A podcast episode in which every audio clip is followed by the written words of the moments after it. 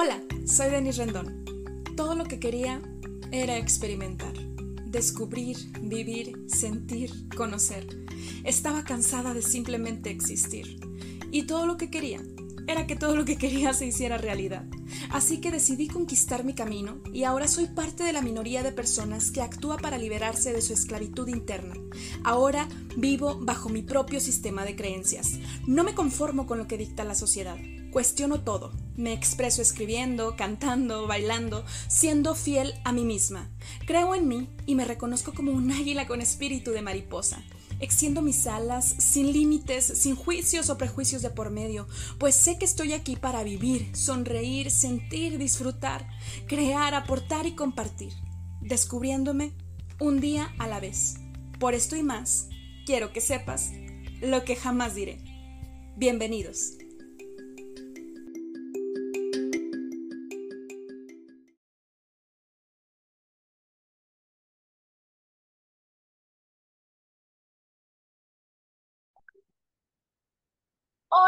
Querida audiencia? De lo que jamás diré, me siento feliz y agradecida de tener en este podcast a otra de nuestras mentoras que ha estado con nosotros en diferentes eventos de desarrollo personal. Ella es Nara Trejo. Quiero compartirles un poco acerca de ella. Ha dedicado los últimos 54 años de su vida a servir a los demás, promocionando salud y ayuda a quienes más lo necesitan. Por otra parte, durante 36 años he impartido cursos de psicoprofilaxis. Ay, Dios bendito, Jesucristo Redentor. durante 21 años he trabajado en estimulación temprana. También es experta en tanatología, lo cual lo ha ejercido, tanatología, lo cual lo ha ejercido durante 15 años y desde hace 18 años hasta la fecha se especializa en autoimoterapia. Ahorita nos contará un poco acerca de esta increíble terapia revolucionaria. Por otro lado, es una estudiosa de la filosofía simbólica, el desarrollo humano y los idiomas. Es autora y conferencista sobre diversos temas como lactancia o lo relacionado al parto, el perdón, la ausencia de la pareja, la resiliencia, con quien he tenido el gusto de, escuchar estas, estas conferencias sobre resiliencia, por supuesto, entre otros temas.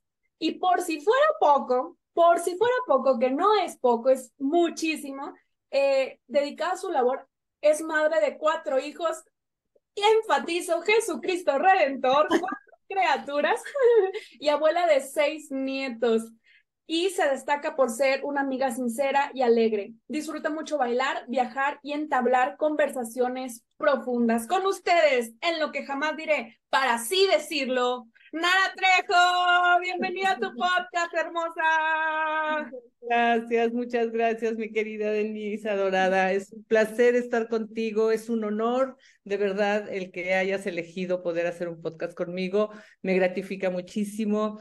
Desde el tiempo que te conocí, te me haces una gente increíble, con mucho ímpetu, con muchas ganas de salir adelante. Siempre te he visto resiliente, siempre te he visto hacia adelante, siempre te he visto con cuestionamientos para poder este, tener esa lucha y abrazarla y poder salir adelante. Te admiro muchísimo y para mí, de verdad, reitero, es un gran, gran honor estar contigo. Muchísimas gracias por tus palabras, por tu tiempo. Eh, fíjate que tal vez tú no te acuerdas entre tanta gente, pero la primera vez que yo te conocí y fue en un evento también de desarrollo personal que organiza nuestro mentor y tu hijo, Spencer Homan, eh, Spencer Homan Trejo, enfatizando, sí, eh, que fue Business Leader 3. Fue mi primer evento de desarrollo personal cuando yo por fin tuve proximidad con mentores. Fue una odisea, pero eso es para otro episodio, que me dieran permiso en el entonces trabajo que tenía en, una, en, en, la Universidad de Monterrey, ¿no? Este, mi jefe me dijo, ¿sabes qué? Yo no voy a ser quien limite tu crecimiento. Y me dio permiso de ir Ex jefe querido, si me estás escuchando, qué bueno, porque como quiera ya tenía los boletos de avión comprados este, para ir al evento. Y ahí te conocí. Me acuerdo que estabas con Amy, con Luis Belauzarán, este, y obviamente con, con los demás speakers. Y me agradó tu sonrisa, o sea, tu chispa.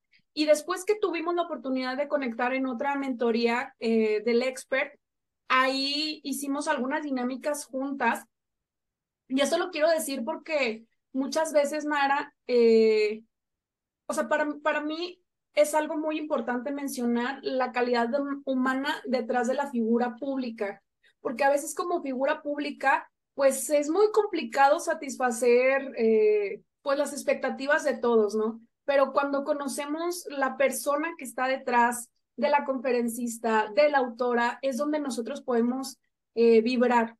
Y a mí no me gusta eh, pues hacer la barba ni nada, o sea, sabes que soy una persona muy transparente, pero algo que a mí me movió mucho fue que con un amor, en una dinámica que hicimos, este, me abrazaste y no sé cómo, bueno, sí sé cómo porque pues la experiencia de vida y tus estudios profesionales, pero me dijiste, no estás sola, yo estoy contigo, estamos contigo y me abrazaste y fue un abrazo que realmente yo sentí muy genuino.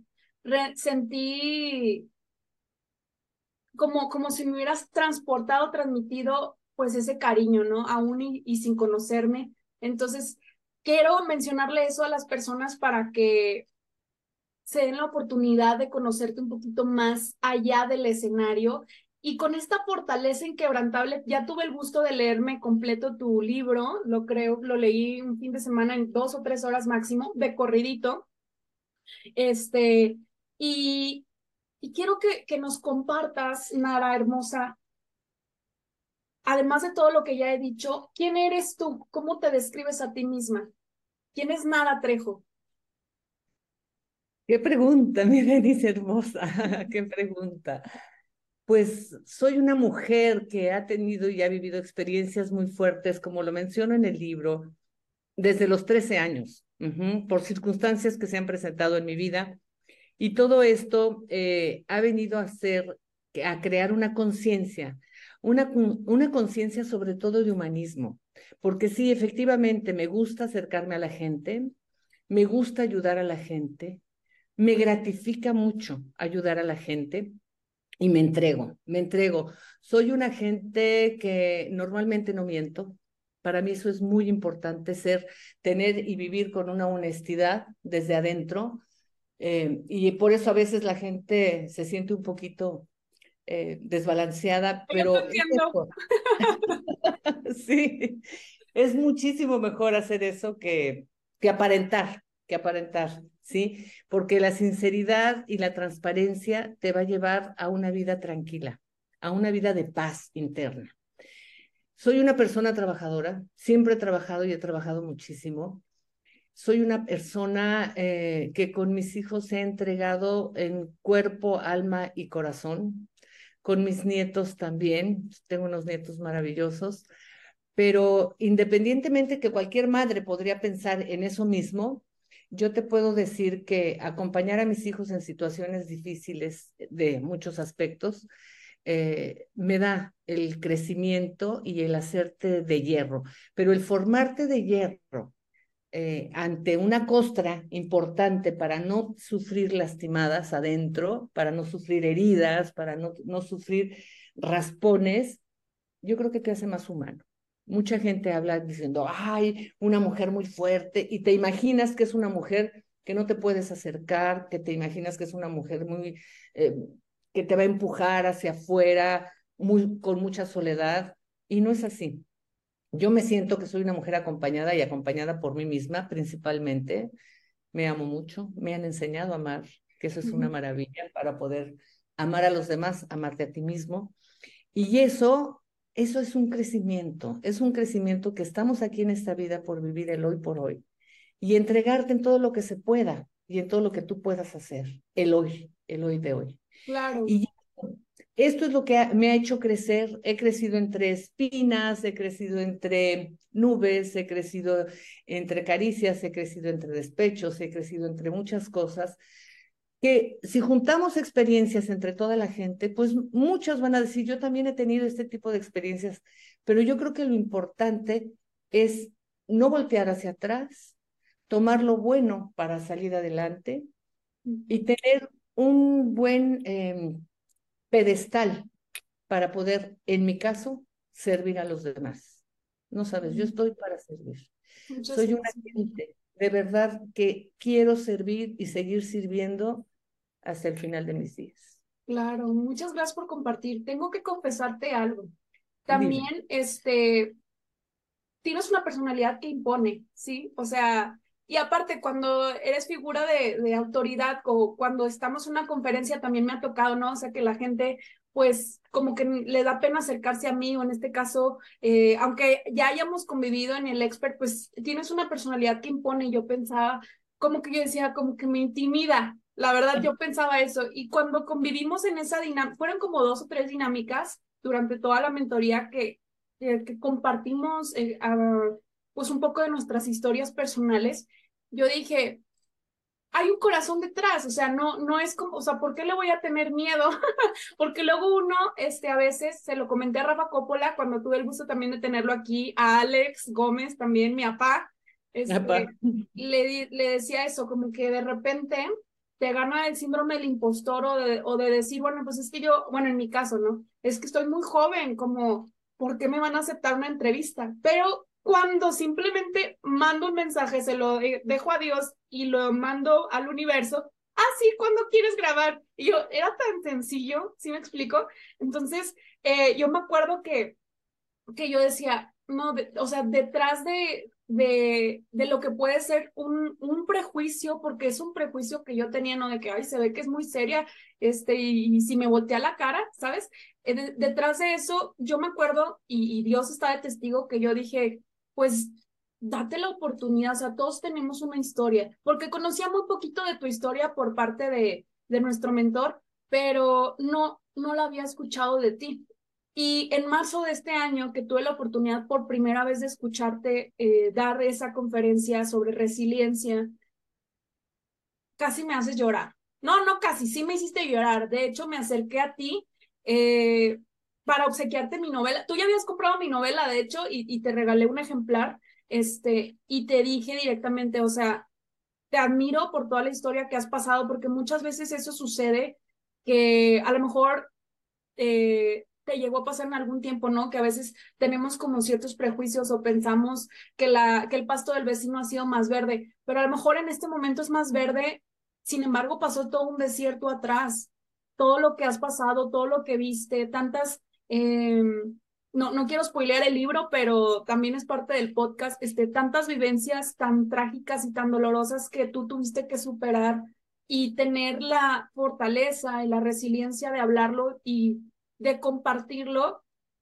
es, es donde a mí me da como este baño de, de, de humildad de decir, o sea, todos tenemos una historia. O sea, nadie ha sido más privilegiado que nadie. O sea, todos tenemos una historia y creo que te lo dije en, en el billón de marzo. Admiro tanto todo lo que todo lo que has tenido que superar, pero sobre todo también digo, Dios bendito, yo no quiero pagar ese precio. ¿Sí me explico? Porque han sido precios bastante altos. ¿Cuál sido, cuál de todo lo que has vivido y en este fragmento de tu vida que nos compartiste, Nara, cuál ha sido el evento o que, te ha costado un precio grande, grande en tu vida para sobreponerte y eh, que tú puedas afrontarlo con fortaleza inquebrantable? Ay, qué difícil qué difícil porque eh, yo valoro eh, todo así como ha sido lo más fuerte que he tenido. Gracias a eso he podido salir adelante y soy quien soy. Entonces, yo te podría decir, bueno, lo más fuerte, el suicidio de Spencer, de mi marido. Y después me pongo a ver porque no, no me lo vas a creer, pero mi libro, o sea, mi libro lo tengo de cabecera y lo leo y lo leo y lo leo. Claro. Este, y para mí es, eh, a veces eh, eh, leyéndolo lloro, ajá, de que me recuerda las cosas. Y, y sí, bueno, el suicidio de Spencer, la embolia de mi hijo, de Spencer. Y si me voy para atrás, pues la cárcel de mi padre. Este, mm, eh, ahí hablo un poco de victimización, que ahorita, ahorita si quieres hablamos de todo eso. Entonces, como que han sido muchos episodios, pero yo creo que una de las que más me impactaron y que más dejaron huella a mí fue la huella de abandono. Para poder, es lo que más trabajo me ha costado, poder superar poder habido superar la huella de abandono. Y yo, me, y yo digo, esto, eh, el, el, conforme y cómo fue y cómo la fui superando, pues yo le debo mucho a Spencer, mi hijo, muchísimo, porque él, gracias a el impulso, y él me decía, mamá, estoy trabajando como tú. O sea, también me decía, es que ya estoy haciendo lo que tú haces, trabajando tanto, ¿no? Porque yo empecé a trabajar y a trabajar y a trabajar, y entonces, este, y él es así también, ¿no? Pero todo ese trabajo, y Amy también, o sea, todo ese trabajo interno, bueno, te digo de mis cuatro hijos, porque también Arita trabaja mucho adentro de ella, Renato también lo hace. Entonces, todo eso, los hijos, y como lo digo aquí, los hijos me enseñan. Los hijos me abrieron las puertas para poder curar lo que para ti en esta eh, es la respuesta a lo que es la huella de abandono, que significó muchísimo a través de muchas etapas de mi vida. Yo creo que ahí juntamos todas y viene a englobar precisamente eso, esa huella de abandono, de no sentirte sola y de poderte sentir amada y de poderme amar como me amo a mí misma. Y yo creo que eso, eh, no quiero que se oiga con soberbia, sino al contrario, con amor, porque si quiero dar amor, tengo que llenar mis bolsas de lo mismo. Y cuando me di cuenta de eso, me di cuenta que podía dar más, precisamente más a la gente, que me podía acercar más a la gente. Y en ese momento de lograr tener un amor grande hacia ti, se caen muchas caretas, muchas caretas falsas, que esas caretas no sirven de nada, porque lo único que hacen es en la parte de atrás seguir con esa huella de abandono. ¿De dónde crees que, perdón, de dónde crees que adoptamos estas caretas, Mara? Porque todos, todos llegamos a tener en su momento, o a veces todavía como mecanismos de defensa. Yo creo que es mucho eso. O sea, me defiendo, pero es ante el punto débil que tengo yo. Entonces, me tengo que poner una careta, pero después, llegando a estar sola, es cuando me la quito y me doy cuenta de cómo estoy. Entonces, eh, la careta no nos va a servir de nada, porque es nada más falsa. Lo importante es estar sin careta con nuestra propia em, personalidad y nuestra propia fuerza y nuestra propia victoria de poder salir adelante. ¿Sí? Entonces, la necesidad de tener estas caretas precisamente es la necesidad del aparente, el aparente que yo tengo ante una u otra persona. Hiciste una mención ahorita, mi querida Denise, que cuando decías es que eh, eh, tengo una personalidad fuerte y que tenías miedo de que a lo mejor te volteara la cara, ¿sí? Pero, este... y no, la verdad es que nunca me ha volteado la cara así feo ni nada. y a nadie se la voltearía, a nadie, a nadie, Pero, este, pero e, e, esa volteada de cara es más aparente de la ausencia que tiene uno que realmente lo que carga uno como, como buena fe, por decirlo así, ¿no? Entonces, este, nunca voltearía la cara a nadie, pero eso fue el, precisamente el buscar ese amor hacia mí misma, fue encontrar el poderme acercar a la gente y no voltearle la cara a nadie. Al contrario, ofrecer mis manos y ofrecerme toda yo para poder ayudar. Claro, y que justamente leyendo tu libro y, y, escuchando lo que nos compartes en las conferencias, no, no ha sido nada sencillo. O sea, ¿cómo? Fíjate, yo creo que todos tenemos diferentes eventos o noches oscuras del alma, como lo digo yo. Hay un episodio muy bueno que tengo al respecto con Alexa. Em, sin embargo, por ejemplo, yo te puedo enumerar así rapidito mis, eh, mis noches más oscuras del alma, desde tener tres figuras eh, parentales, tres padrastros, en tiempos muy rápidos. Yo recuerdo que le decía a mi mamá, mami, me encanta que rehagas tu vida, pero no nos dejas cerrar ciclos. Yo era una niña, tenía 11 años o menos, ¿no? Claro que mi mamá, madre, que en paz descanse, que ese fue otro motivo de, de ah, que se me desgarró, ¿no? Este, mi mamá se sentía juzgada, ¿no? Este, claro, no tenía herramientas de comunicación que tengo ahora y pues que te lo diga a tus hijos, pues sí me imagino que te saca de onda. Yo no tengo, yo no tengo esa bendición de ser mamá, y francamente es un precio que no quiero pagar. la verdad. Este, ¿Qué, pero... ¿Qué, miedo tienes? Ya sé, ya sé. Ah, exacto, qué miedo tengo, exactamente, ¿no? Este, pero eh, desde acoso escolar, nada, o sea, toda la secundaria, más de 600 alumnos haciéndome bullying. O sea, realmente, y en la primaria también, pero fue más en la secundaria todavía se dio en la prepa como este rechazo y hasta la facultad incluso. Entonces eso parte como del acoso escolar. Sin embargo, yo tenía una frase desde niñita, no sé de dónde la saqué, yo decía, lo que no me mata me hace más fuerte. Por eso me identifiqué con fortaleza inquebrantable. Descubre la grandeza que habita en ti. Porque sí, o sea, literalmente parece que, que las cuestiones que más nos tumban, obvio, son las que más nos fortalecen, pero uno no lo entiende cuando está en el proceso. Después de la muerte de mi mamá, que yo todavía tenía 17 años, que de hecho tú te diste cuenta de que todavía no había cerrado un ciclo con mi mamá por tu experiencia de tanatología, yo dije, según yo ya lo había superado, ¿no? Pues ya pasaron casi 11 años y tú me dijiste, no, mi amor, estás muy enojada. Y yo dije, dije, ¿cómo? O sea, ¿cómo? Dije, claro, o sea, lo está viendo. Yo no lo puedo ver, yo no lo puedo ver, ¿no? pero tú sí lo puedes ver, tú sí lo puedes ver. Y eso a mí me, me dio como un baño de, de, de realidad y de decir, necesitas sanar más, pero bueno, no me quiero extender más, sino esa parte del bullying, mis padrastros, la muerte de mi mamá, después mi divorcio, después otros procesos, después muchas etapas que he tenido que pagar el precio como emprendedora eh, desde el 2020 a la fecha. Entonces, han sido cosas que a veces yo le digo a Dios, Señor, ya, discúlpame el francés, pero un putazo tras otro putazo tras otro putazo, estoy harta, qué pedo, ¿no? Y eh, obviamente que Dios nos da cada quien la carga, ¿no? Eh, y, no es bueno compararnos, pero voy a comparar, ¿no?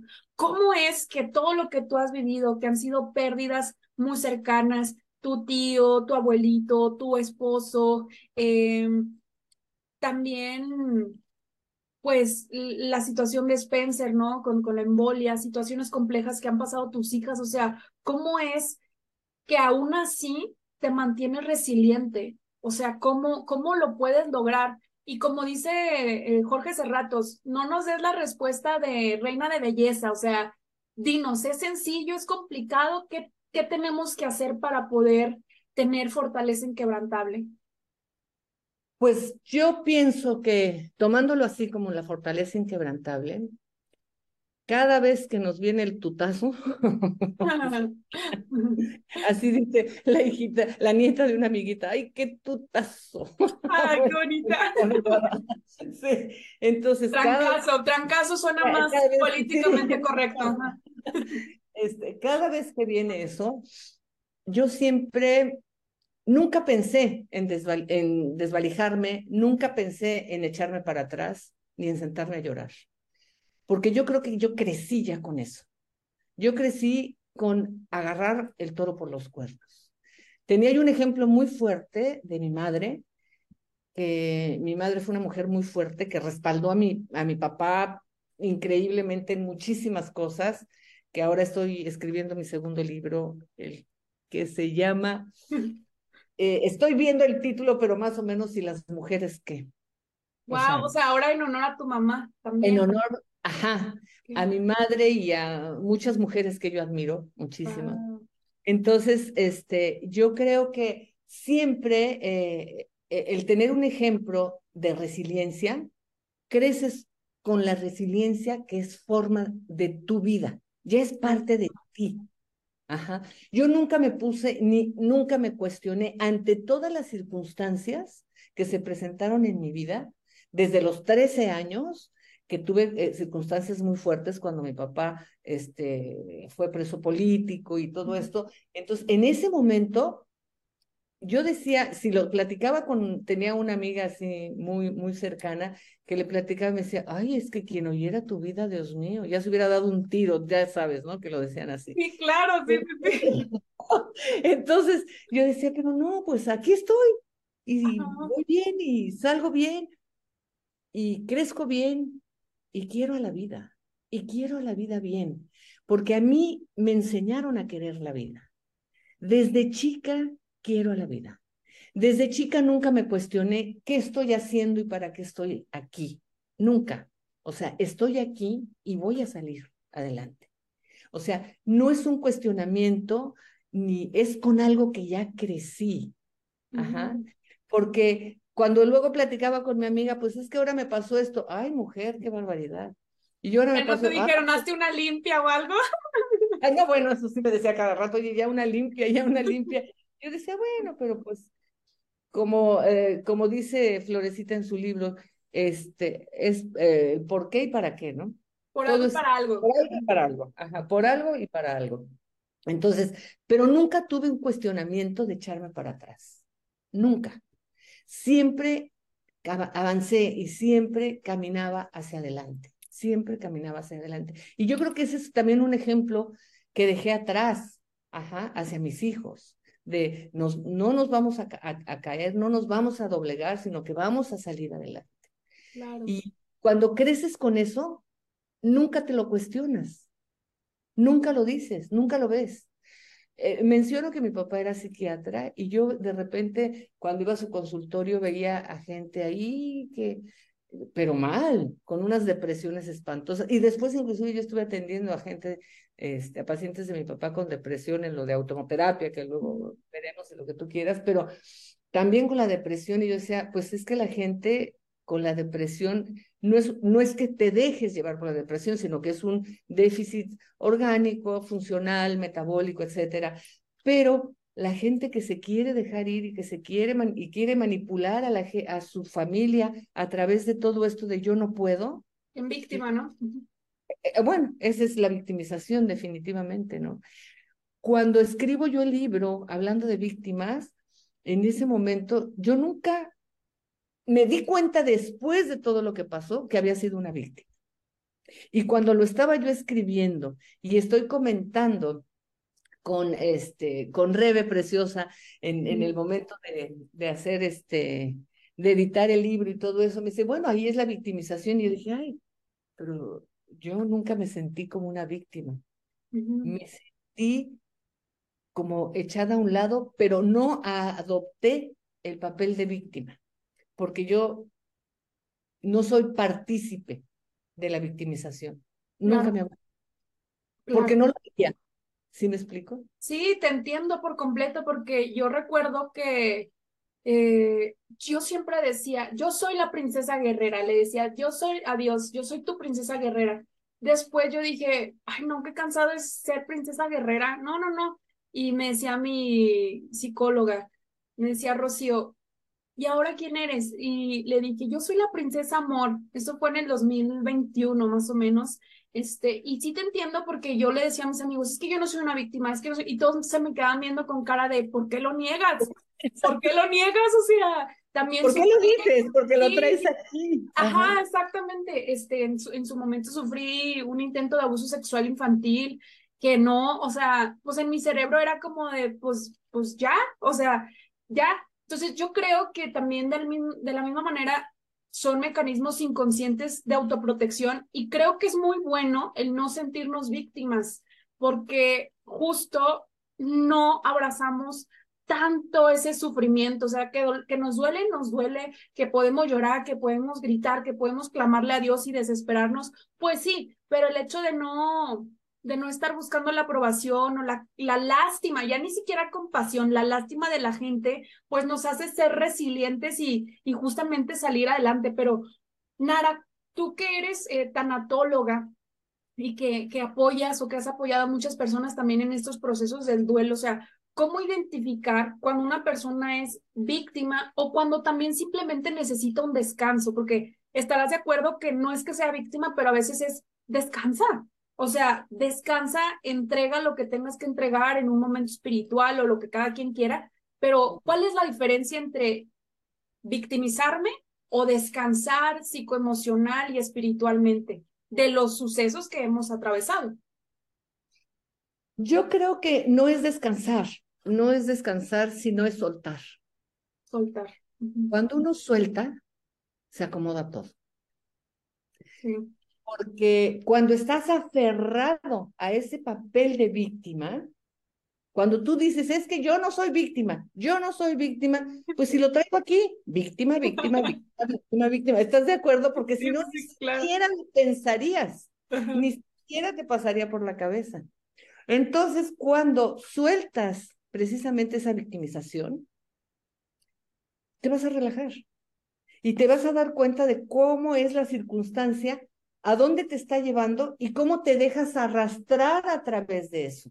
Claro. No te dejes arrastrar. Ahí viene la resiliencia.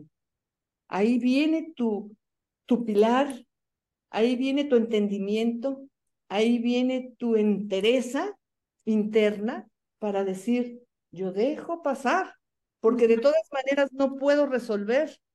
Claro. En mis manos, porque normalmente una víctima es a través de algo que no está en sus manos. Porque si no, te, da, te, puedes dar, te das cuenta que te das la vuelta y lo dejas pasar. Sí, claro. La otra cosa, mariposa. ¿Sí? sí. Entonces, soltar. Sí, sí. Fíjate, qué bueno que estás mencionando esa parte de, de soltar, porque creo que a todos nos ha pasado al menos una vez, a otros más, a unos nos ha pasado más que, a otras personas, ¿no? Pero, ¿cuál es, o sea, cómo, cómo se suelta? Porque una cosa es el, la gente que reprime emociones y que quiere ponerle el parchecito a la emoción y no sentir y, y no sufrir, o bueno, que no le duela, ¿no? Eh, y sí hay gente que dice, ya, ya, ya lo solté. No es cierto, o sea, te acaba de tronar tu ex ayer y estás muy mal, o sea, ¿cómo que ya lo soltaste? Entonces, ¿cuál es la diferencia entre reprimir emociones y soltar? Mi pregunta concreta es, ¿cómo se suelta? ¿Qué nos enseña a soltar? No es que nos enseñe, tiene que pasar, hay un proceso. Ajá. Como el bebé tiene que este, eh, sentarse primero, después gatear, después hacer solitos, después caminar, después correr, después hablar, ¿no? Sí, sí, sí. Ajá. Entonces, no puedes pedirle a un bebé recién nacido que se ponga a caminar. Claro. Ni que platique, ¿no? Entonces, debe de haber un proceso.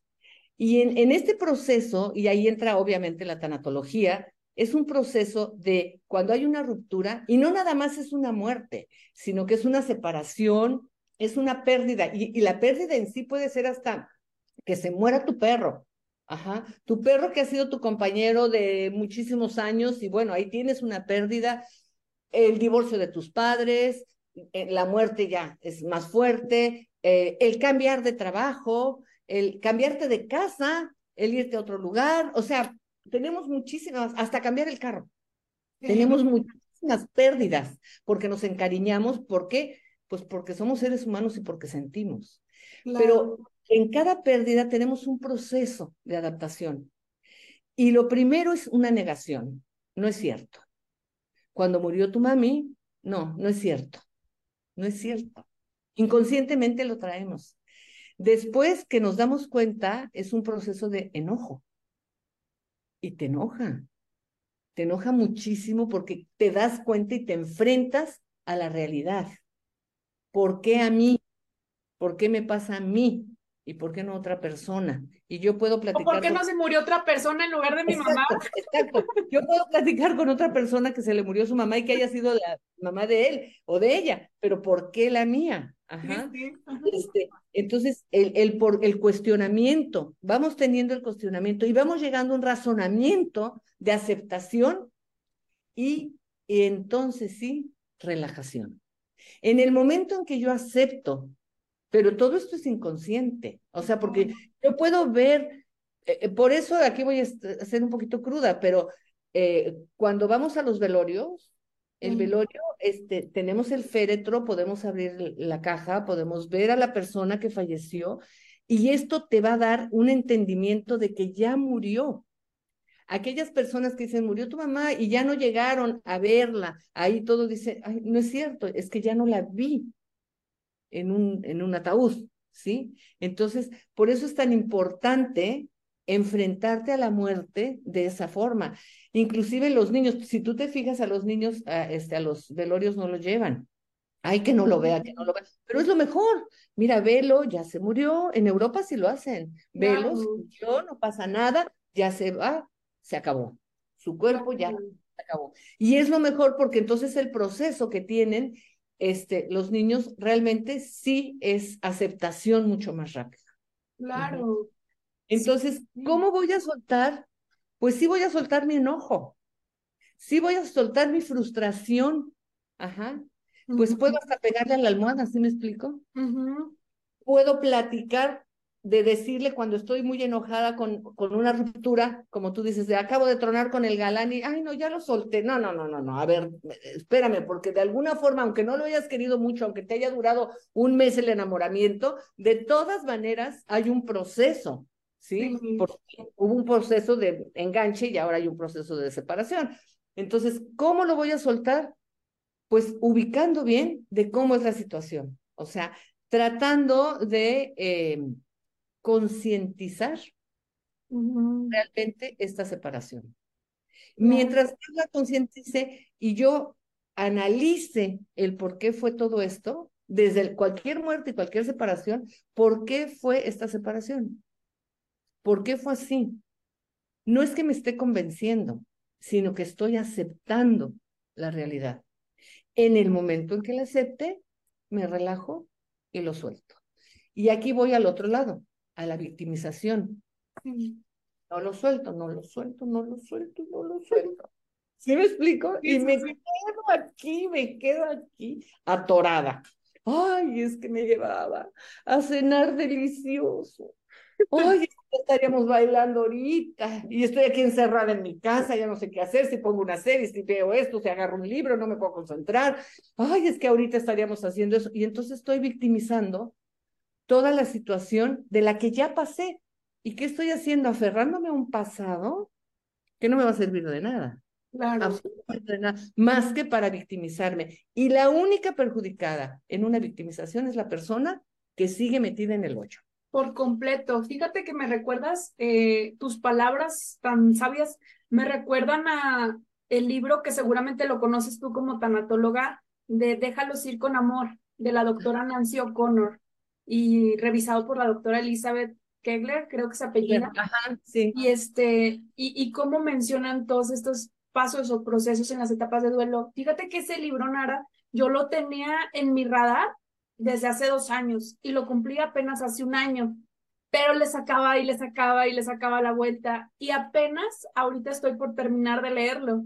Fíjate qué tan fuerte está la o sea, estaba en mí la resistencia hasta que yo dije, ya lo tengo que leer, ya. O sea, no es posible que lo estoy recomendando y yo sí me sé como las generalidades y la reseña, pero no es posible que yo no lo pueda afrontar. Y me doy cuenta de, de, todo lo que nos comentas, ¿no? De, de, de estas etapas del duelo. Y curiosamente tú decías algo, aunque el galante dure un mes, pues fue un, un proceso. Fíjate que me, me, me pasó algo súper bonito, que de hecho lo conocí en, en un evento de desarrollo personal, este, en un Billion Well a un chico súper increíble, compró mi libro, conectamos, todo, todo, todo, todo perfecto. Sin embargo, eh, terminó muy pronto, antes de empezar, por situaciones externas y entonces lo hablamos, lloré, me escuchó, todo súper lindo, ¿no? Y este, Ah, porque pues cuando yo estoy en modo de ligue, pues yo soy Denise, o sea, no soy Denise la psicóloga, ¿estás de acuerdo?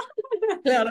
Y entonces fue como esta parte de sí me duele las expectativas no cumplidas y ya lloré lo que tenía que llorar, me disculpé por lo que tenía que disculparme del drama más que nada, eh, o lo que considero drama, ¿no? Porque la gente dice, pues sí, casi no era mucho tiempo, pero hubo un vínculo, hubo justo como tú dices, un acercamiento y después que lo acepté, es decir, pues gracias, o sea, esto, esto fue un pequeño ciclo, pero lo estamos cerrando bien y cuando aceptas, justo es más fácil soltar, soltar con un ligue, con un trabajo, con un cambio de ciudad. Nara, cuando, cuando se nos presentan diferentes tipos, ah, bueno, y me encantas muchacho, o sea, me encantas, Dios te bendice, que te vaya muy bien, eres un caballero hermoso.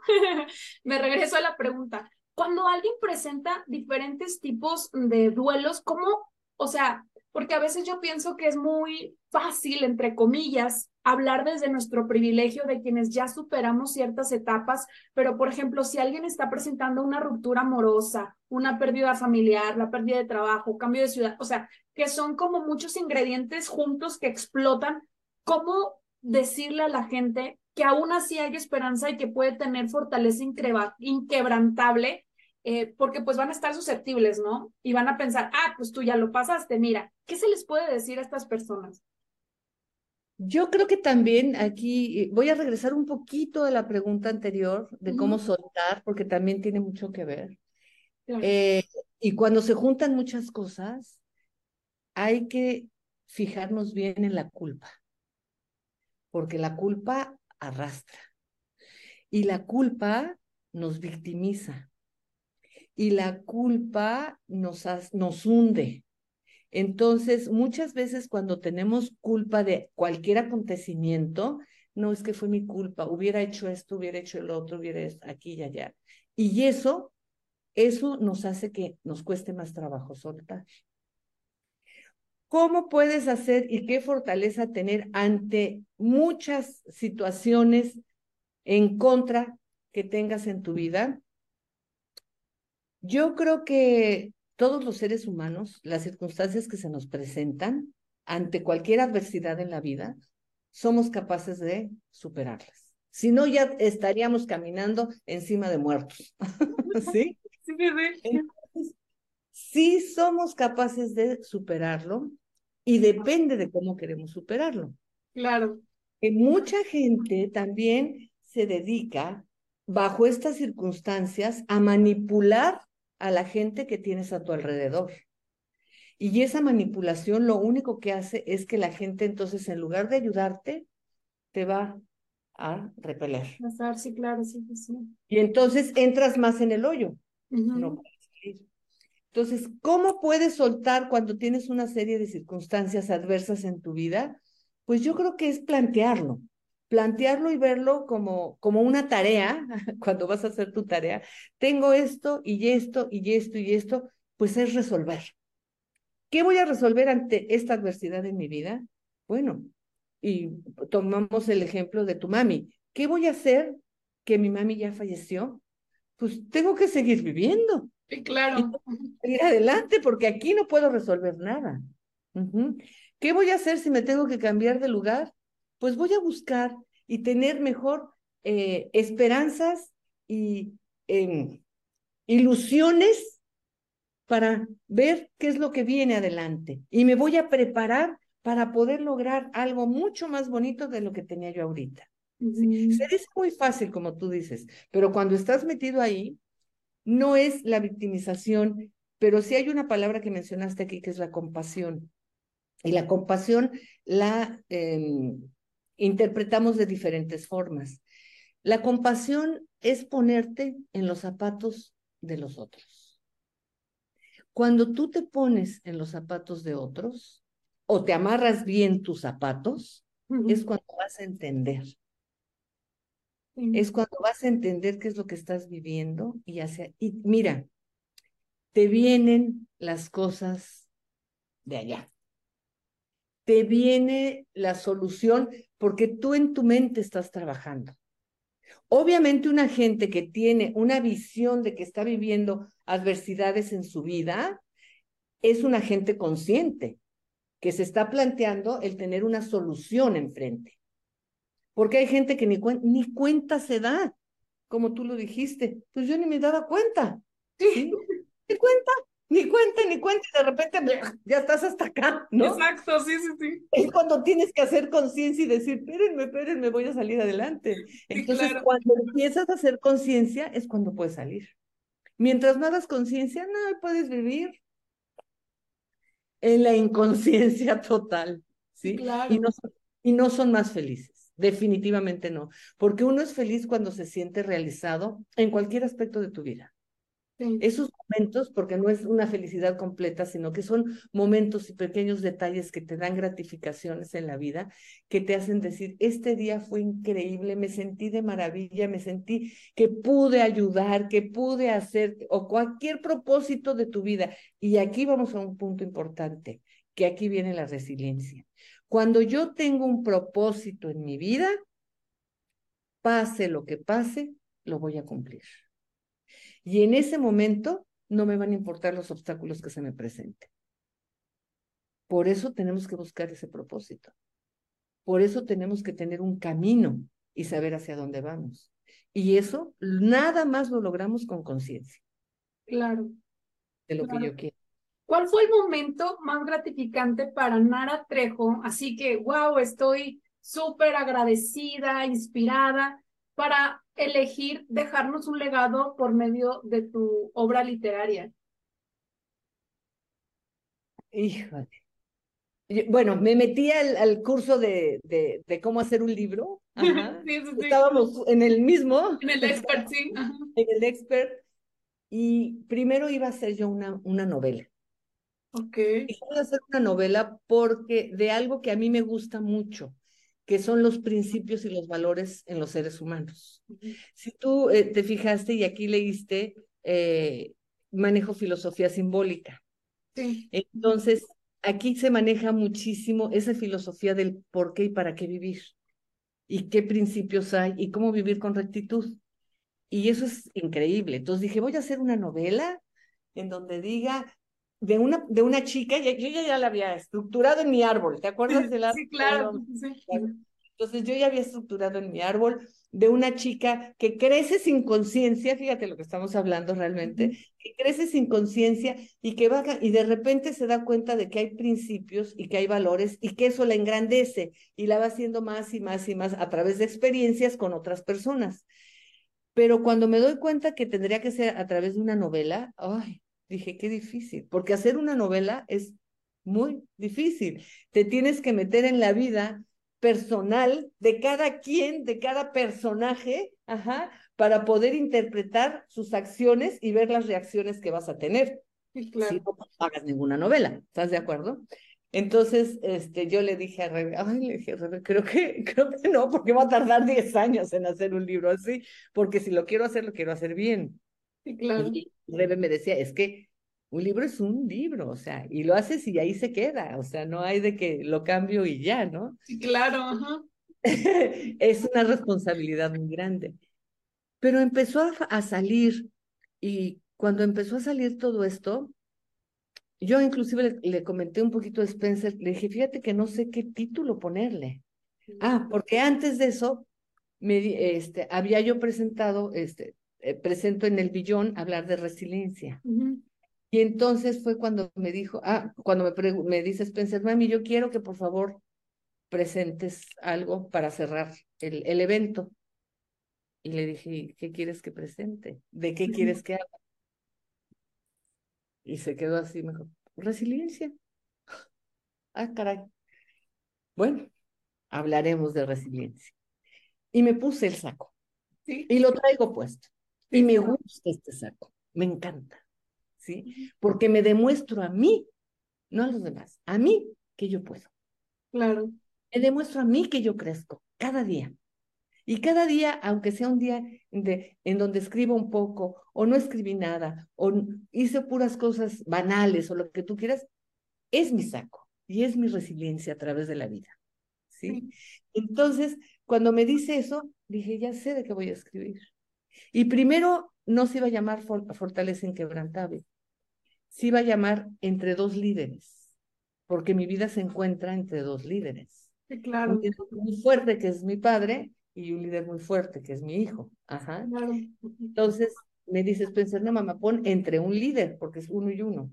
Entonces ahí hubo un poquito de discrepancia, que no sé qué. Y a la hora que este, empezamos a ver los títulos, tengo una amiguita que adoro con el alma. Ella es directora de 46 librerías, imagínate nada más. ¡Wow! Maravillosa. En donde le dije, oye, ayúdame porque estamos con él. Inclusive se lo dedico a ella. Este, sí, sí, lo vi. Ajá. Este, le digo, ayúdame a, a, ponerle el título porque la verdad no sé. Me dijo, ah, está, pero así, me dijo, fortaleza inquebrantable. De ahí viene y de hecho me gusta más, a mí personalmente como, como lectora y, como colega escritora me gusta más Fortaleza Inquebrantable porque eh, sí mencionas a tus dos líderes, al señor Fausto, eh, Fausto Trejo, que en paz descanse, y también a Spencer, pero eh, al final a mí me diría que tú no eres la protagonista.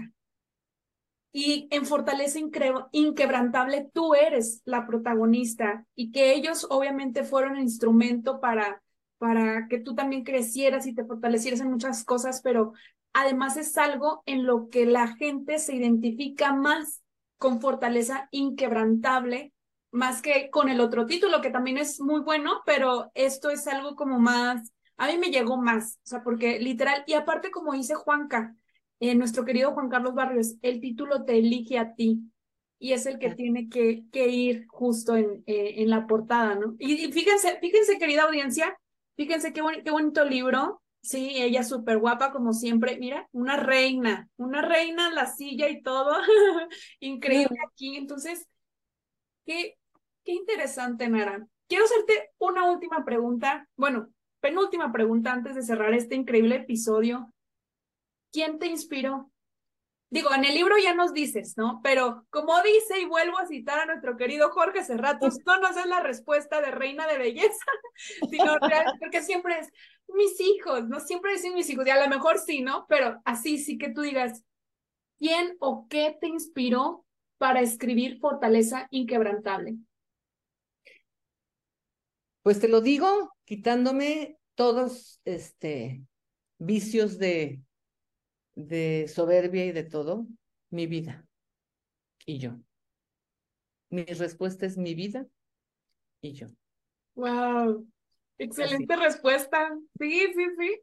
Sí, wow, qué increíble, qué increíble. Por último, Nara Hermosa, ¿qué recomendaciones le darías a las personas que están atravesando un proceso complicado y que no encuentran esa motivación o ese amor por la vida aunque tengan los conocimientos profesionales que tengan, o a lo mejor no los tienen, pero eh, que se sienten como en el hoyo, o sea, que no, que quizá no tengan de una manera natural como tú o como yo esa parte de decir, lo voy a lograr y voy a salir de esto, o sea, ¿qué recomendación le darías a esas personas para que fortalezcan este músculo de valga la redundancia, de fortaleza inquebrantable en sus corazones y en sus vidas? Pues yo te lo diría con toda la sinceridad del mundo que busquen ayuda. Porque a veces no podemos solos. Claro. A veces necesitamos de alguien que nos dé la mano y que nos digan, aquí estamos, ven y te ayudo y te ayudo a brincar este hoyo y a salir adelante. Yo creo que es lo mejor. Y es el tiempo mejor invertido de tu vida para poder seguir viviendo literalmente viviendo con una fortaleza. ¿Tú buscaste ayuda? Yo busqué ayuda, sí. ¿De qué profesionistas? Yo busqué ayuda con una psicóloga, ajá. Este, primero en el, en el eh, Spencer, cuando se suicidó Spencer, el 27 de noviembre, en, o sea, era ya finales de noviembre, eh, yo tenía una socia que comento por ahí algo, la que se agarró y se llevó todas mis cosas. Sí, ella, qué bárbara. Ella misma que me dejó así. Ella, ella me dijo, este, el día que, que se suicidó Spencer, me dijo, ¿sabes qué? Busca ayuda. Yo me quedé así como diciendo, ¿por qué no? Ajá. Y en enero yo ya estaba con una psicóloga, amiga mía adorada, ¿sí? y, y creo que sí, me sirve muchísimo porque lo, lo platico, en, eh, lo digo en mi plática, no, no en el libro, pero sí en mi plática que, que doy, la culpa que yo tenía era muy fuerte. Ajá. Entonces, este, esa la tuve que trabajar y la tuve que trabajar mucho tiempo. Y es increíble cuando te vas quitando esas ropas feas, ajá, que te empiezas a poner ropa de colores maravillosos y te, te empiezas a poner luz encima, el surgimiento y el resurgimiento que uno va teniendo pero cuando uno está en el hoyo, hay que buscar ayuda. Eso sí, definitivamente. Y sí, la, encontré, me ayudó muchísimo y de ahí ya, porque mis hijos estaban muy chiquitos. La primera vez que empezamos a buscar este crecimiento ya interno fue con este con Spencer, con, fuimos con Anthony Robbins y este y fuimos una vez, y luego fuimos otra vez, y luego fuimos otra vez, y luego fuimos otra vez. Pero primero íbamos con él, eh, a Spencer y yo, después Spencer, Amy y yo, Spencer, Narita y yo, pero siempre íbamos Spencer y yo, ¿no? Entonces, pero eh, Spencer lo agarró a pecho de veras y, y, lo ha logrado hacer eh, muy, muy bien. Pero él me ayudó muchísimo también en todo esto. Wow, dije que era la última, pero no. Otra pregunta, lo que jamás diré, este, ¿cómo es el que una mamá reciba mentoría de su hijo? Así como mentor, como empresario, o sea, ¿cómo se vive esto? Sí, te voy a contar, te voy a contar algo increíble porque parece mentira, pero que yo platique con mi hijo me cuesta muchísimo trabajo. Hay veces que le mando un mensajito y le digo, ¿me puedes dar cinco minutitos, por favor? Entonces ahí es cuando dice, wow, tin, tin, tin, algo está pasando, ¿no? Porque yo normalmente no le pido este, ayuda así, directa. Todo lo he adquirido con los cursos de él. Wow. Porque me siento yo como si fuera, ¿y tú lo viste? Que me siento como, como Sí, como una alumna, aprender. Y siempre, y he tomado el, el expert, todos los experts, todos, ya sabes, ¿no? Yo voy a todo lo que pueda, yo voy. Qué padre. Pero, este, pero siempre eh, lo hago y lo hago este, en plan de espectadora y de escribir y, y de hacer mis, mis notas y, y de hacerlo todo. Pero así de pedirle alguna cosa, pocas veces así, ya con Spencer, ya como está ahorita, fue cuando le dije nada más, oye, voy a hablar de resiliencia, te quiero más o menos decir cómo voy a platicar de esto, pum, pum, pum, pum, pum, y ya me dijo, me dio el, el, bueno. Ajá.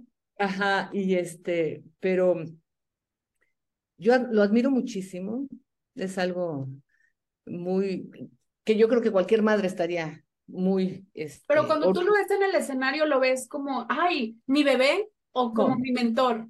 No, lo veo como Spencer. Lo veo como él y, y muchas cosas yo ya sé lo que va a decir y cómo las va a decir y, todo. Pero lo estoy viendo y, y, y como Spencer. Sí, así. Y es algo increíble porque la relación que tenemos es maravillosa. Este, yo me acuerdo de un detalle cuando estaba él en, en secundaria, más o menos, que me escribió un, un WhatsApp y me dice, mamita hermosa, mamita linda, ¿cómo estás? ¿Cómo amaneciste? Te quiero mucho. Y, y, le digo este, a una amiga que estaba ahí, que era también mamá de los compañeritos de Spencer, le dije, mira cómo me pone, algo te va a pedir. ¿Cómo que algo me va a pedir? No, así nada más me habla. Así te, porque cuando mis hijos me ponen así es porque me van a pedir algo. No, no, no, le digo, él no me va a pedir nada. así me habla. Claro, y me habla y así me sigue hablando. Y, lo has visto, ¿no? Este, Cómo, lo hace.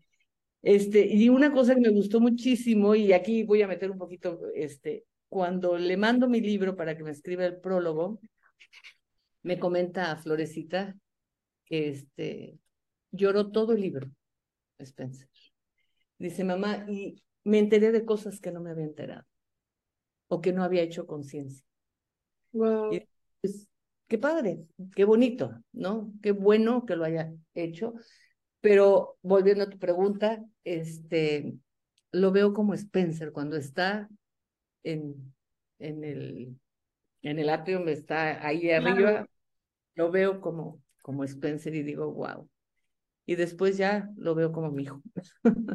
Claro, sí que sin duda también en su momento te lo, te lo comenté, o sea, pues no, no, no han tenido una vida familiar sencilla y sin embargo, pues que también Spencer tome, tome todo este ejemplo de resiliencia de tu parte y que también lo mencionas en el libro, ¿no? Y cómo tu ejemplo de mujer trabajadora, tres trabajos y, siempre conquistando un dragón y luego otro dragón y luego otro dragón, incansable, imparable, que, que tú misma dijiste, oye, no lo hice mal, o sea, esto dejó en mi hijo justo esta semillita y ahorita pues el imperio que ha creado y que va a seguir sin duda construyendo, ¿no? Eso, eso es hermoso. Nara, muchísimas gracias por tu tiempo, por este espacio en esta entrevista increíble, la disfruté mucho, estoy segura que la gente también, espero que tú también, ya me contarás detrás del micrófono. claro. Cuéntanos cómo te encuentra la gente eh, en redes sociales para que vayan a seguirte. Ay, yo encantada. Estoy en Instagram, Nara Trejo, y en Facebook, Nara Trejo, ajá, Y este, y bueno, mi, eso, eso, es lo que tengo, porque además digo, yo no nací con esto, ¿no? Entonces, este, lo que manejo es eso y em, mi correo es, todo es igual, naratrejo.hotmail.com, o sea, Así es. Excelente, muchísimas gracias. Ya escucharon a nuestra querida autora y mentora Nara Trejo, Fortaleza Inquebrantable. Y algo que no quiero dejar pasar es que pueden encontrar su novela en Was Editorial. Estamos publicadas en la misma editorial con W. waseditorial.com, Nara Trejo, van a encontrar Fortaleza Inquebrantable también en Amazon eh, para México y para el resto del mundo. Así que se lo recomiendo muchísimo porque en serio que así como Spencer, muchos también nos vamos a identificar con esta historia increíble de fortaleza inquebrantable y como yo lo digo, esto nos va a permitir volar como un águila con espíritu de mariposa. Y esto es lo que jamás diré. Gracias a todos y todas ustedes. Hasta pronto. Gracias.